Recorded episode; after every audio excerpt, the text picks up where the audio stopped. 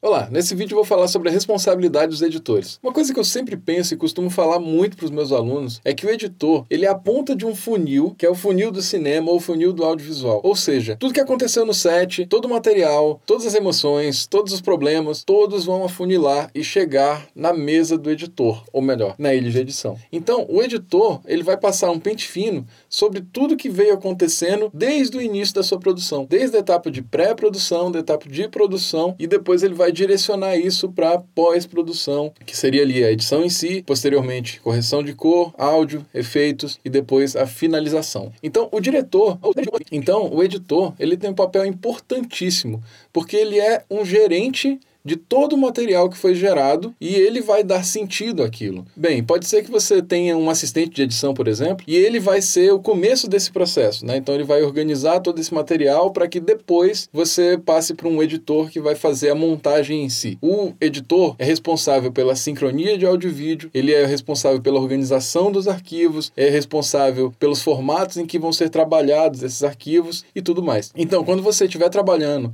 como um filmmaker, né? Ou seja, você você pega o processo de ponta a ponta, desde o atendimento até a finalização do seu vídeo, você vai ter esse momento de edição. E se você já estiver pensando nisso, ou seja, eu sou o editor desse material aqui também, lá no início da sua produção, isso aí vai facilitar também o seu processo. Por quê? Você pode começar a pensar mais sobre o processo de logging, que é como você organiza esse material antes de jogar para o editor, e como você vai dar sentido a toda essa profusão de materiais que você pode gerar. Você, enquanto editor, você tem a responsabilidade de receber todo o material que foi gerado no set, organizar tudo aquilo para aí sim começar o processo em si de edição. Isso é o início do processo de edição do filme e também da finalização e é responsabilidade do editor. O editor é também o responsável, queira ou não, por fazer todo o gerenciamento de backups, de mídias, tá? Então, se por acaso você tiver com um HD na mão, você no mínimo tem que se certificar de que há uma cópia desse material. Eu já vi em muitos casos alguns colegas perderem materiais que geraram custos absurdos de você ter que refilmar ou até mesmo, eu já vi acontecer isso, não estou mentindo para você, e é um problema seríssimo, né, de perder materiais que não poderiam ser recapturados. Eu tive um caso de um aluno que ele era editor de vídeo de casamento. E eu costumo dizer que o vídeo de casamento, né, esses vídeos sociais que eles registram um determinado evento,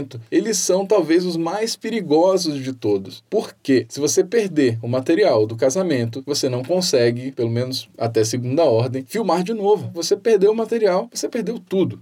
Então, quem trabalha com esse tipo de material, que você tem uma possibilidade mínima que seja de perder e você não conseguir gerar aquilo de novo, você tem que ter backups triplicados para que você não perca de forma alguma. Eu costumo dizer, quanto custa um cartão de memória, tá? Eu tenho um cartão de memória aqui, então, beleza. Quanto custa um cartão de memória? 60 reais, 100 reais, 200 reais, depende da qualidade. Ele custa 200 reais, sim. Mas e se aqui dentro eu tiver um registro de um casamento que foi filmado na Itália e foi todo mundo viajou para lá e por acaso você perde esse cartão de memória? Não perdeu o cartão em si, mas ou perde esse material por algum motivo. Quanto custa para você gerar isso de novo? É um valor imensurável. Você não tem como nem calcular isso, porque você não vai pedir para o casal casar de novo, por exemplo. Então, é responsabilidade do editor ter esse gerenciamento gerenciamento do material, mas também antes dele o logger, tá? Que muitas vezes é o próprio editor, muitas vezes sou eu mesmo, né? De você gerenciar e já backupear esse material. Então tome muito cuidado. E você, enquanto editor, você tem esse papel, você é responsável por todo o material. Você trabalha com uma ilha de edição, tenha no mínimo um, dois HDs de backup, porque se você perder um desses materiais aí, pode ser que você perca a cabeça, talvez. Então, isso é uma questão bem técnica, né? Aqui eu estou tirando toda a relação de linguagem e da criação e das narrativas que o editor pode criar, porque tem tudo isso ainda, além disso. Mas você, enquanto editor de vídeo, você tem uma responsabilidade mínima, que é você tem a responsabilidade sobre o material geral do seu filme. E se você está trabalhando sozinho, mais ainda você precisa ter essa consciência e se organizar desde o início até o final. E sempre, sempre, sempre, sempre guarde um backup e, se possível, guarde também o backup do master tá? Por mais que a gente eventualmente tenha que entregar o HD final para o cliente, é legal que você tenha ali uma versão master, seja para você usar no seu portfólio, por exemplo, seja para um dia, às duas da manhã, seu cliente lembrar que ele precisava daquele material e ele não tem mais o material. E aí você vai, ah, tudo bem, então eu vou salvar aqui a sua vida por um preço ou